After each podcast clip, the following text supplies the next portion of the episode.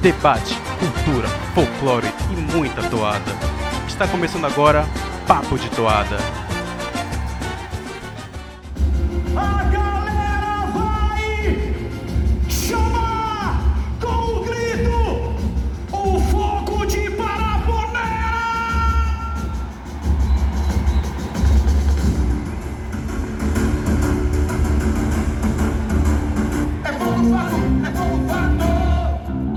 Salve, salve, meus amigos do Papo de Toada! Estamos de volta para mais um episódio e hoje tem aquele quadro que vocês tanto gostam, o Destrinchando.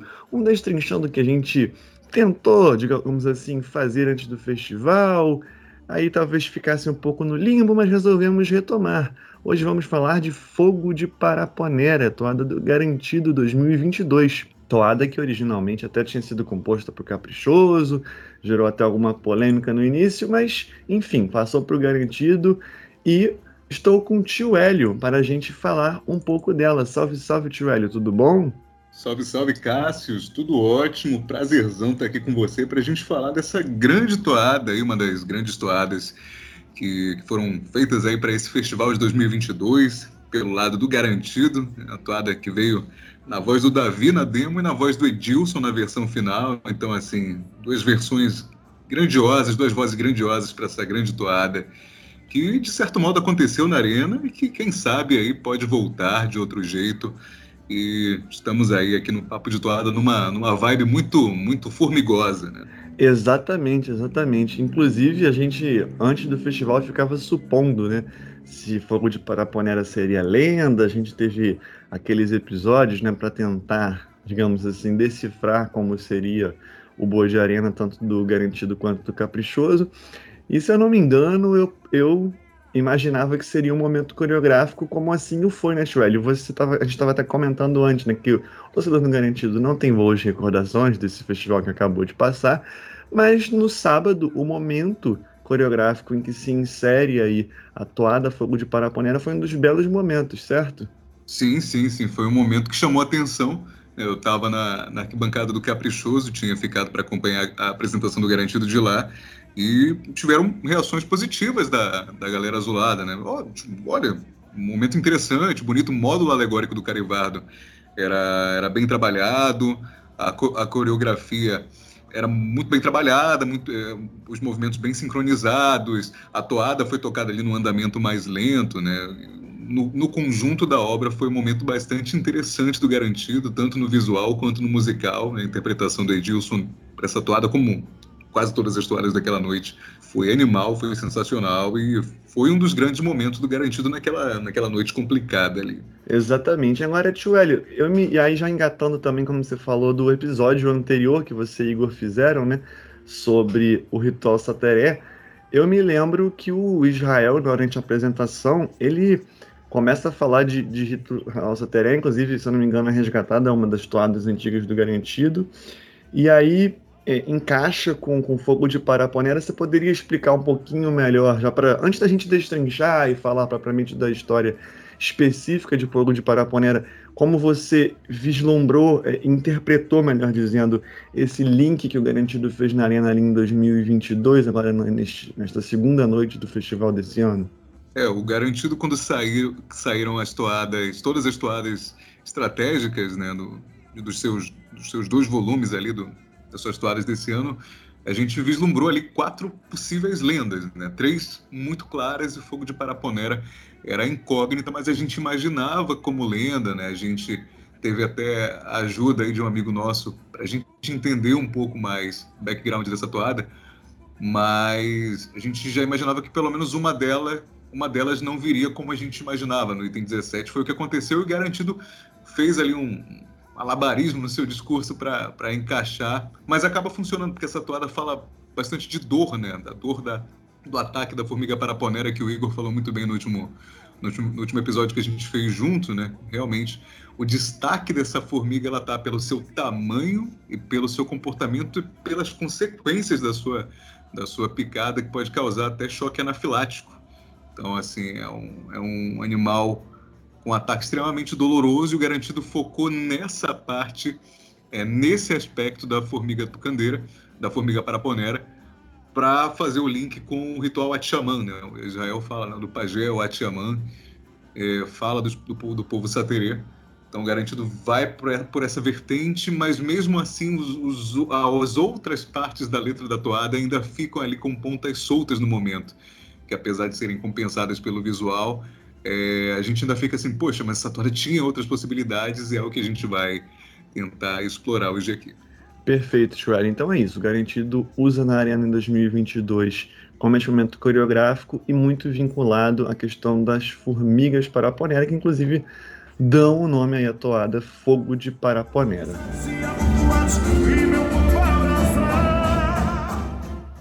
Pois bem, velho, agora vamos falar propriamente da toada. Como você mencionou, a gente teve uma ajuda de um amigo, porque a toada é bem aberta né, em termos de letra, não menciona etnia, não menciona, é, digamos assim, algo além da, do, do, Formigas de Fogo, né, que o Edilson é, acaba até citando, né? Formigas, formigas. É, então a gente teve uma ajudinha para dar um, um, norte, digamos assim, na pesquisa. Eu tive mais do que uma ajuda, tive uma explicação, mas por isso que até que eu vou hoje o Tio que vai contar muito mais a história aí, porque para ele eu só dei a dica e ele e ele seguiu. Então, Tio é, explica pra gente por que que tem relação fogo de Paraponera com Novo Airão e começa a destrinchar isso daí.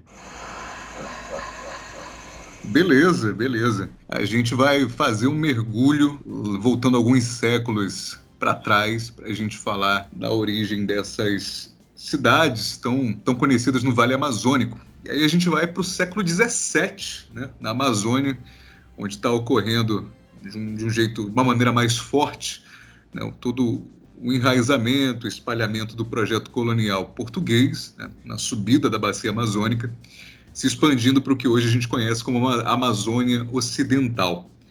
E aí depois de, Portugal sair do jugo espanhol, né, da saída depois de que a União Ibérica é dissolvida, os portugueses começam a expandir os seus domínios, é, tanto militares quanto religiosos. Então são fundadas algumas missões no Alto Rio Negro. Essas missões é, são responsáveis pelo descimento e aldeamento dos povos originários e essas missões elas não conseguem se instalar com tanta facilidade assim com tanta facilidade assim é, não há uma passividade dos povos originários há, uma, há, respostas há retaliações dos nativos e essas retaliações são respondidas é, com o envio das tropas de resgate pelos portugueses né, para fomentar o, o, por exemplo o comércio de escravos em Belém e São Luís. Daí então, nesse contexto, por volta de 1663, uma dessas tropas de resgate é emboscada por nativos na, nas cabeceiras do rio Urubu e regressa com, com a notícia do ataque para Belém.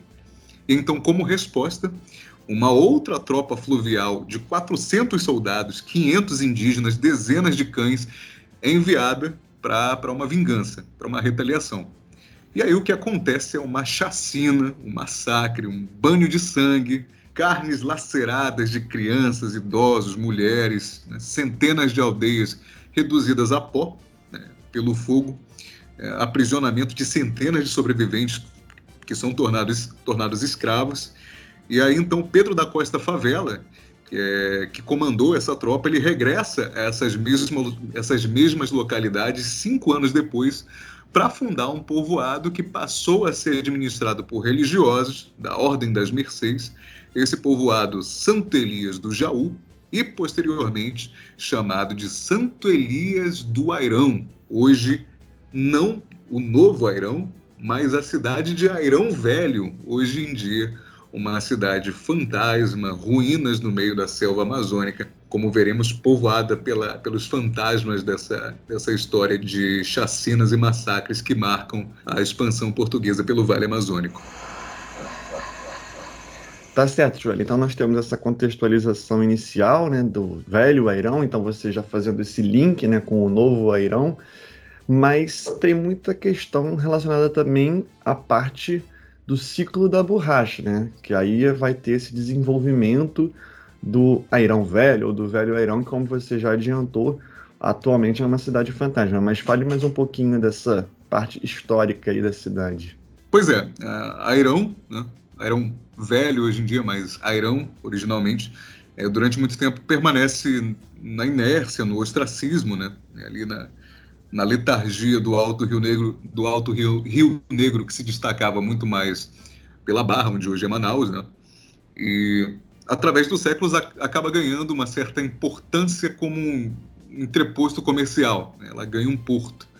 Mas é, é no primeiro ciclo da borracha que é, é, a cidade ascende, né, cresce em importância, né, no, no, no, fastígio, na explosão ali, na riqueza do látex, assim como a, a, cidade de Forlândia ela se desenvolve no que veio a ser chamada de Belle Époque Tropical, né, que foi tratada muito bem pelo Caprichoso em 2018 pelo último desfile da Império da Praça 11, no último carnaval, carnaval virtual também.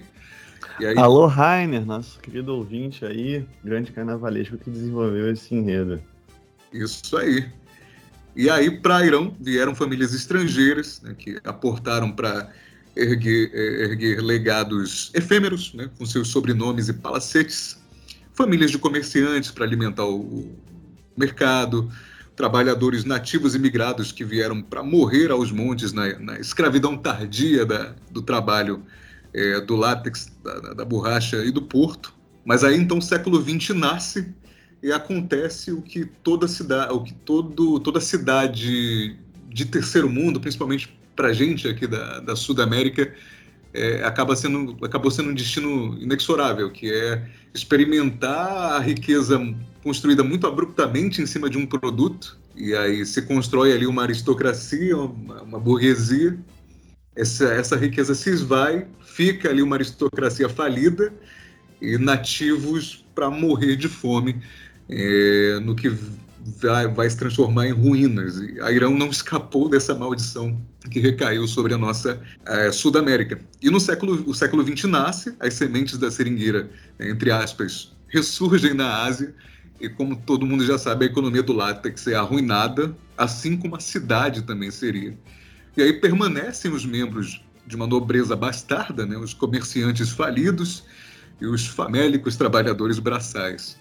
Daí então, o êxodo, a inauguração de uma nova sede do município, Novo Airão, e Airão passa a ser Velho Airão, né? o Airão Velho, que no correr das próximas décadas né, do século XX é, é, mantido por tentativas econômicas que não sucederam, que, não, que foram frustradas né, com o comércio das drogas do sertão, e a cidade foi sucumbindo através das décadas até que os seus últimos habitantes fossem embora antes da virada para o século XXI. E hoje, Velho Airão são as ruínas de uma arquitetura reconhecidamente portuguesa, ruínas engolidas pela selva, que só não caíram completamente porque as árvores que ali cresceram ainda seguram as paredes e arcos do que um dia foram casarões. E em meio às serrapilheiras ali, né, há alguns túmulos com, com, com lápides que revelam para gente os sobrenomes é, das pessoas que desfrutaram desse, desse fausto efêmero do látex que fez Velho Airão surgir e desaparecer é, na história, quase desaparecer. Pois é, velho. Então tá contextualizada a história do Airão Velho ou Velho Airão, mas atualmente, né, quando a gente vai pesquisar um pouquinho, teve até uma reportagem é, do Fantástico há um tempo, é, existe ainda um habitante lá, né? Então conta esse detalhe final aí para a gente partir para lenda de fato. Então, é, tem muita gente que tem o sonho de morar no meio do mato, né? isoladas, vivendo do que a natureza retribui quando é bem cuidada. Eu sou uma dessas pessoas, eu gostaria muito de poder viver assim, não sei se conseguiria, se teria condições, mas não deixa de ser um sonho. Mas há pessoas que realizam esse sonho, essa vontade, e uma delas é Shigeru Nakayama. Né? Nakayama, com seus mais de 70 anos de idade, é um simpático senhor que mora há quase 20 anos ali nas redondezas das ruínas e é hoje considerado o único morador da cidade fantasma de Velho Airão, bem como seu guardião, né, o seu protetor. É, é ele quem auxilia ali as árvores a manter as ruínas. É, de, de, de, um, de certo modo, foi ele quem redescobriu as ruínas já quase completamente engolidas pela selva tropical. Né? E além de manter essas ruínas, ele mantém a memória desse local tão misterioso, né? tão caro à história corrente da Amazônia. Ele recebe, recepciona turistas, né? recebe a, a, a, parte da sua manutenção, parte da do seu sustento vem dessa recepção dos turistas, conduzindo para as ruínas, explicando a história e as lendas que circundam a Velho Airão. E Nakayama tem uma história muito interessante porque ele na, nasce no Japão, ele vem para o Brasil na década de 1960 e no início da década de 2000 ele realiza esse, esse sonho que ele tinha de viver na floresta como, como eremita e aí ele redescobre as ruínas ali por volta de, 2020, de 2001, e desde então ele vem atuando, ele atua como esse guardião, ele vive como esse guardião do lugar e ajuda aí a manter a história e as histórias vivas. Tá certo. Inclusive existem, né, essas, essas questões de turismo, né, as agências que levam para lá.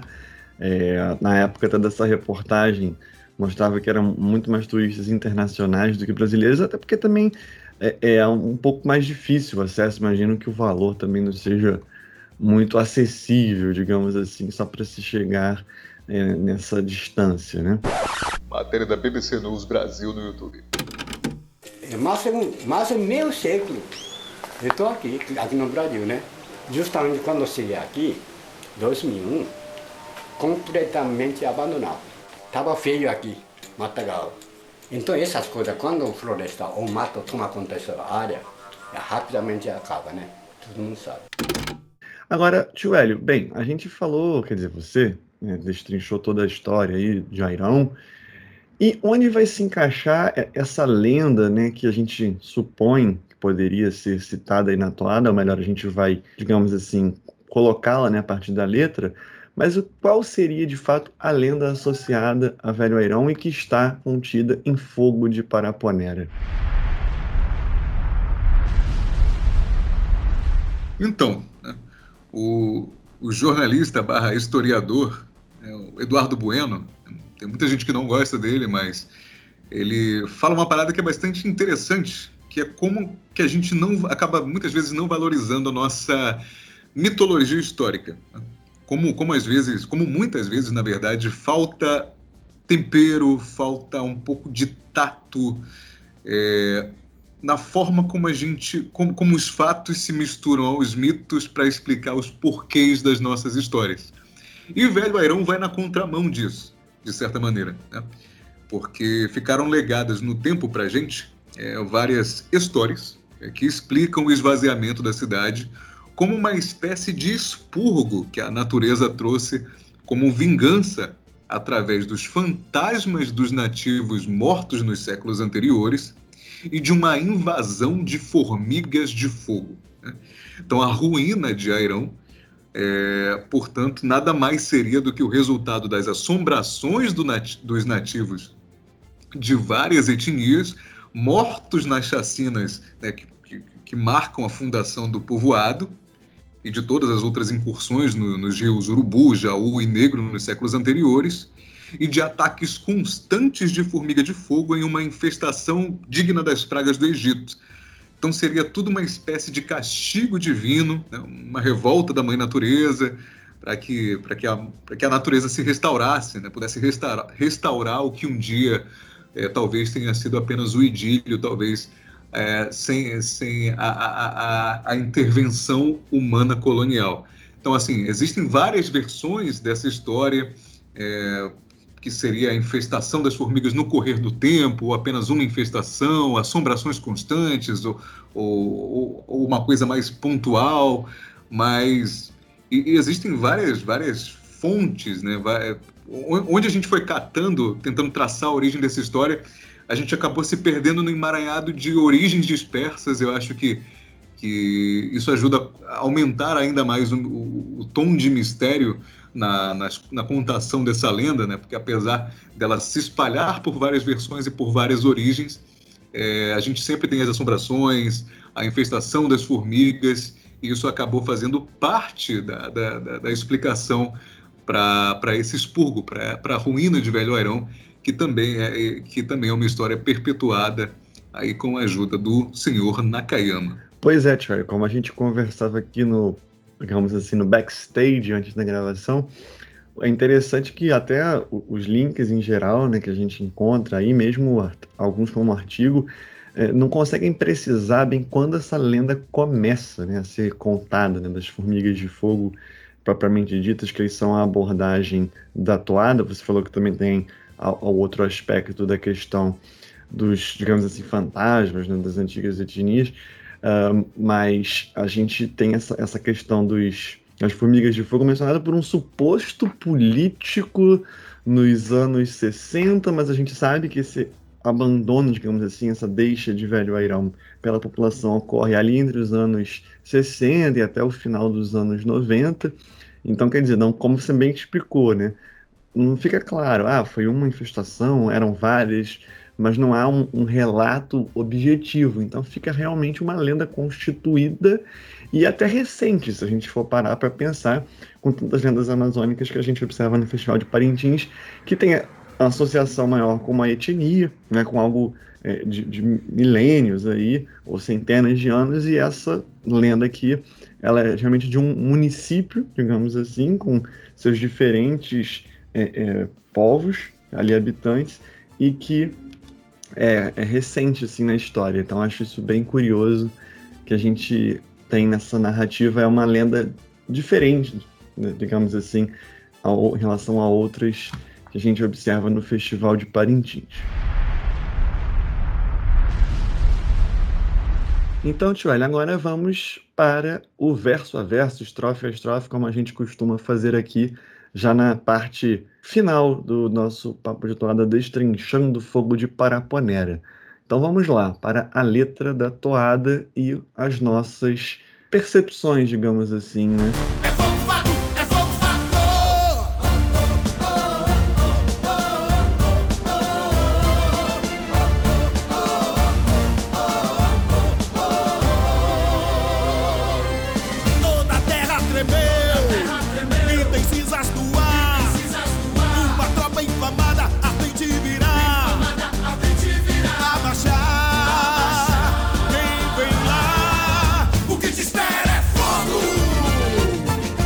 Hélio, fogo fato. O que, que significa fogo fato?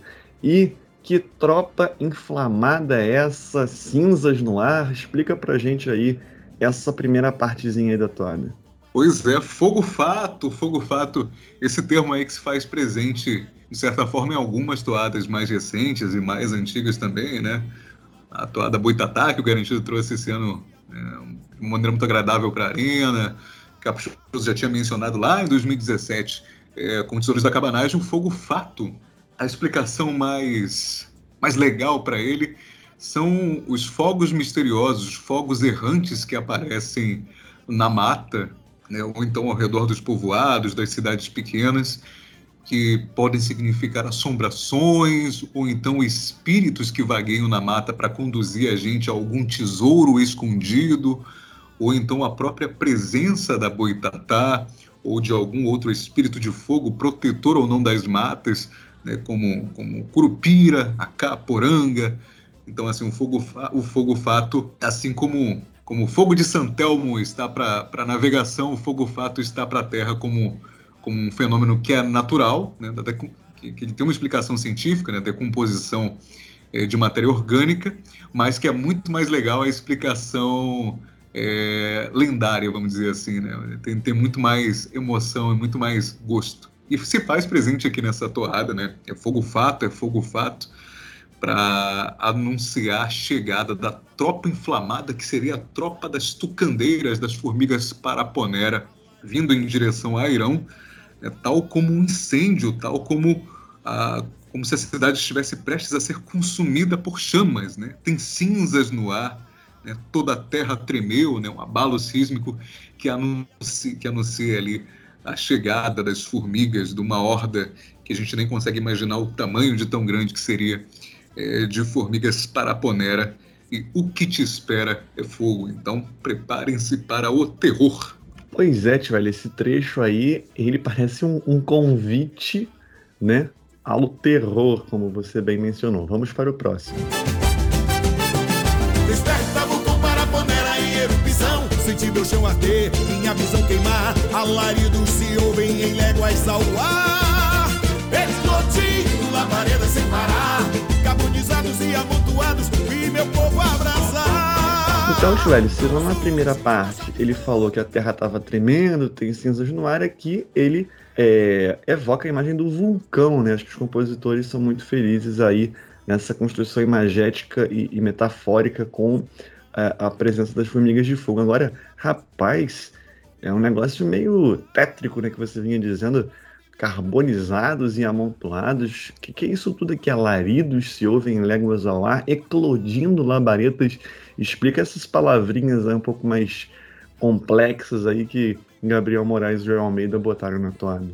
Pois é, é veio o abalo sísmico prenunciando né, a, a, a, erupção do vulcão. Eu acho interessante essa, essa associação que os compositores fazem, né, de, das formigas despertando da sua toca, do seu formigueiro, tal como um vulcão em erupção, né, trazendo, evocando bastante a imagem do, do, do, do fogaréu, das chamas, né, sempre comparando com as formigas e essa imagem do vulcão é bastante impactante, né? Sentir meu chão arder, né? Tal como magma, lava, e eu não vou saber a diferença dos dois agora, mas se espalhando pela terra, como as formigas se espalhando pelo chão. A minha visão queimar, né? As cinzas no ar, vendo, atrapalhando a visão.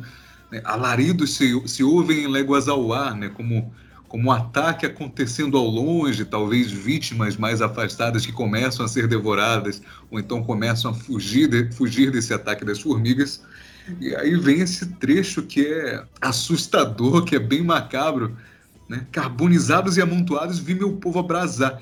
É, é um cenário horrível, né? A toada ela é bem dançante, ela tem até um certo tom de, de alegria, vamos dizer assim, mas tem esse contraste de estar tá sendo descrito um cenário bem macabro. Eu lembro até dos reacts de 2015 com, com a toada Inferno Xaninka, né? O temporal de seres mutilados, que o Chris falou, né? É uma toada que, se, se, se você não prestar atenção, ela soa tão melódica, tão bonita, e você presta atenção na letra, é tão macabro. É o que, é o que acontece também aqui no Fogo de Paraponera. Sensacional. E uma coisa que eu acho bem interessante é que aqui os compositores colocam a primeira pessoa. Então, parece que a própria cidade está narrando a sua história, né? Como se fosse ela própria contando esta lenda, né? Vi meu povo. Então é como se passado todo esse esse sufoco, ou melhor, todo esse terror, né? Que acabou deixando a cidade em ruínas, como você já explicou na parte histórica, é, ela estivesse relembrando esse tempo aí e essa chegada das formigas de fogo que destroem né, a, a sua população, ou como você também mencionou, fazem talvez alguns gritarem e fugirem justamente para ter aquela associação né, com a ausência atual né, de habitantes no, no, no município, né, que nós não é mais município, mas enfim, é, essa, esse vulcão, que na verdade são as formigas de fogo, não só promove a fuga, quanto esse cenário absurdo e chocante aqui de corpos, é, enfim, amontoados e queimados. Vamos para o próximo trecho.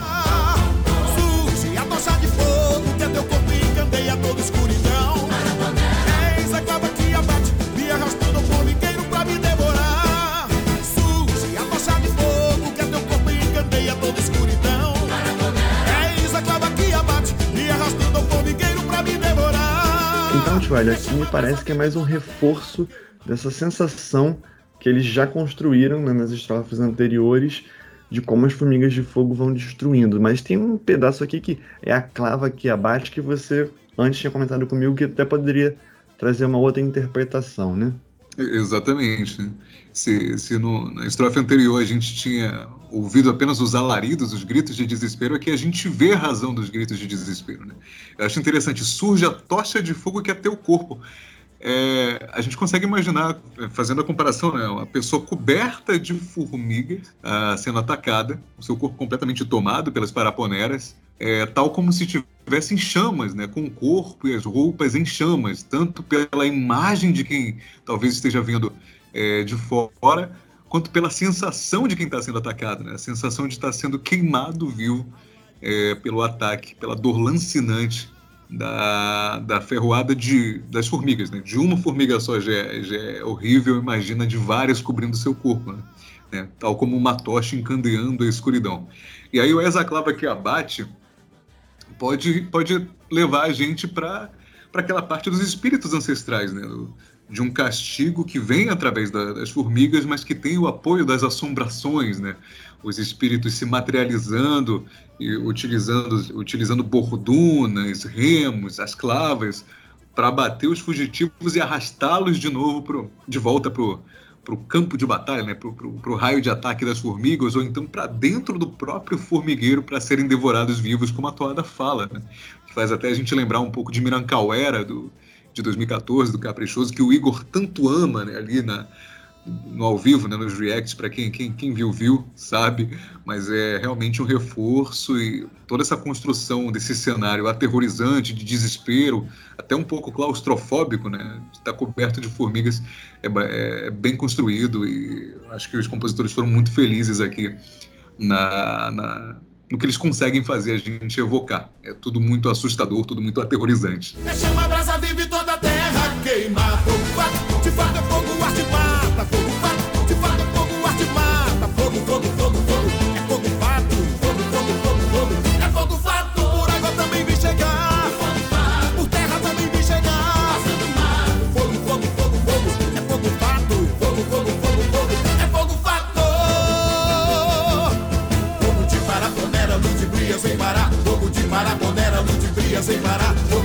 Olha, que é um grande jogo de palavras, né? Fogo, fato, de fato é fogo, ar de mata, um grande trava-línguas. E como é que você observa esse encerramento também com o fogo de parapanela ludibriando sem parar? Para além de um trava-língua, é, a maestria com que os compositores conduziram isso e que funcionou muito bem na voz, tanto do Davi na demo quanto no, na do Edilson é, no álbum oficial e na arena, né? Eles usam de um recurso aqui que, é- que, é- que vem, sendo, ba- vem sendo bastante utilizado nas, toa, utilizado nas toadas ultimamente, que, que é a literação, né? Utilizando bastante os sons consonantais de F, de T, de R aqui, que dão uma sensação pra gente de que a toada tá pegando fogo, né? Que a toada tá crepitando em chamas, né? Fogo, fato, fogo, fato, de fato é fogo, ar de mato, né? Essa repetição do fogo, fogo, fogo, fogo, fato, o poder do fogo, né? Por água também vi chegar, por terra também vi chegar, então você consegue é, ter um pelo menos um vislumbre né, da, da dimensão desse ataque, da horda, né, que, que vem inclusive pela água, né, não só pela terra se espraiando, se espalhando para devorar os habitantes de Velho Airão, para atacá-los. E aí, nesse fogo de Paraponera, ludibria sem parar, acho que pode remeter a gente ao desespero, né? De você não sabe de onde está vindo o ataque, o fogo fato te engana, te leva para para outros lugares, você não sabe, você não, não entende de, né, dentro daquele desespero todo o que está acontecendo e quando vê já está sendo atacado, já está sendo abatido por uma clava, ou então sendo devorado é, com o corpo coberto, inteiro de, inteiro, é, coberto por inteiro de formigas. Então, assim, é, é um refrão que tem, tem uma função muito mais estética, que toda a construção da lenda já acontece na, na, na muito, já, já, já é muito bem construído nas outras estro, nas estrofes, né?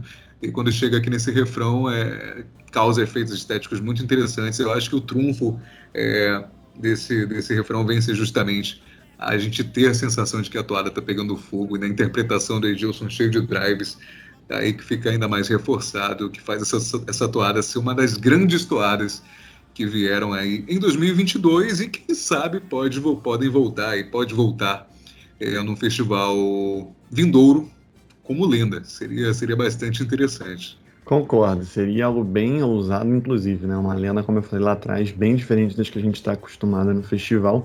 Paraponera em erupção Senti meu chão arder, minha visão queimar Alaridos se ouvem em léguas ao ar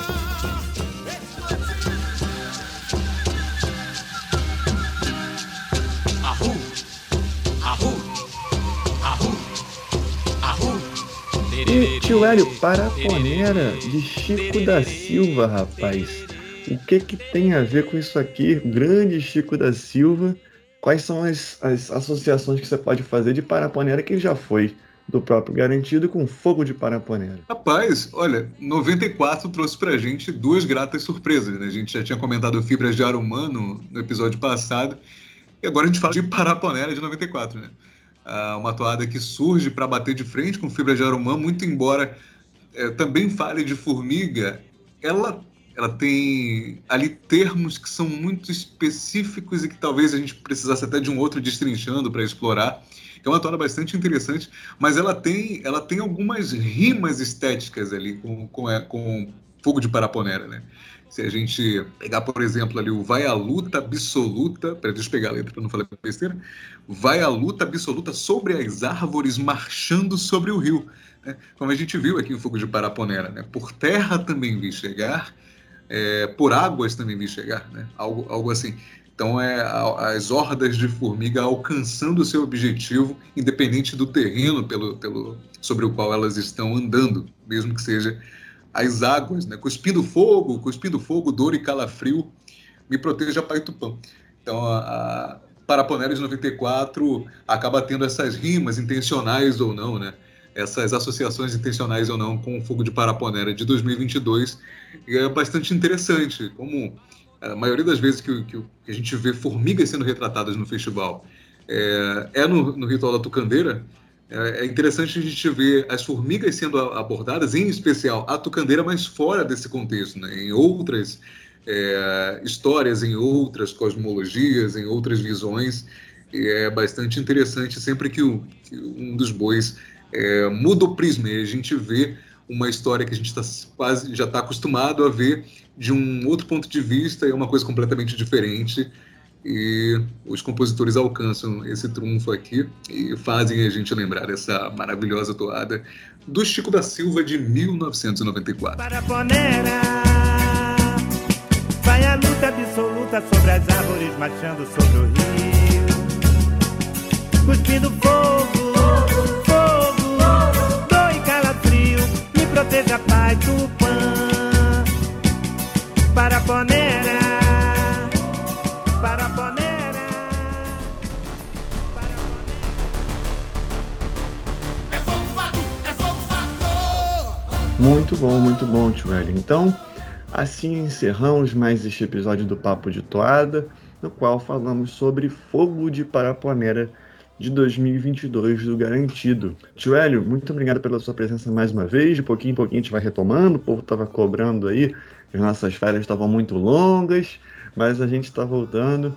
Agradeço a sua presença e até o próximo episódio ou próxima live no Carnaval e Parintins. Eu que agradeço, muito, muito legal participar de mais um episódio de Destrinchando. E já, já deixo o convite aqui para você que está ouvindo é, no sábado agora, que amanhã, domingo, ou para você que está aí no futuro, né, no domingo que passou, live de react do, do Festival. Vamos começar pela tribo Muirapinima. Então, vamos fazer aí esse react que o pessoal pediu pra gente, a gente está super empolgado para fazer. E é isso aí. Acompanhem o Papo de Toada, Carnaval e Parintins e viva o festival. Valeu, pessoal. Agradecemos mais uma vez a todos que nos ouviram até aqui e até o próximo episódio do Papo de Toada.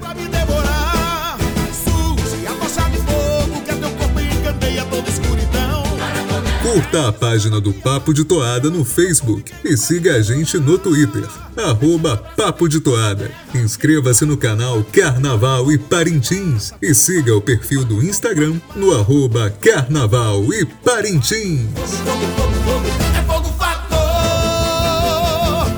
Fogo de paraponera, luz de brilha sem parar. Fogo de paraponera, luz de brilha sem parar. Fogo de paraponera, luz de brilha sem parar. Fogo de paraponera,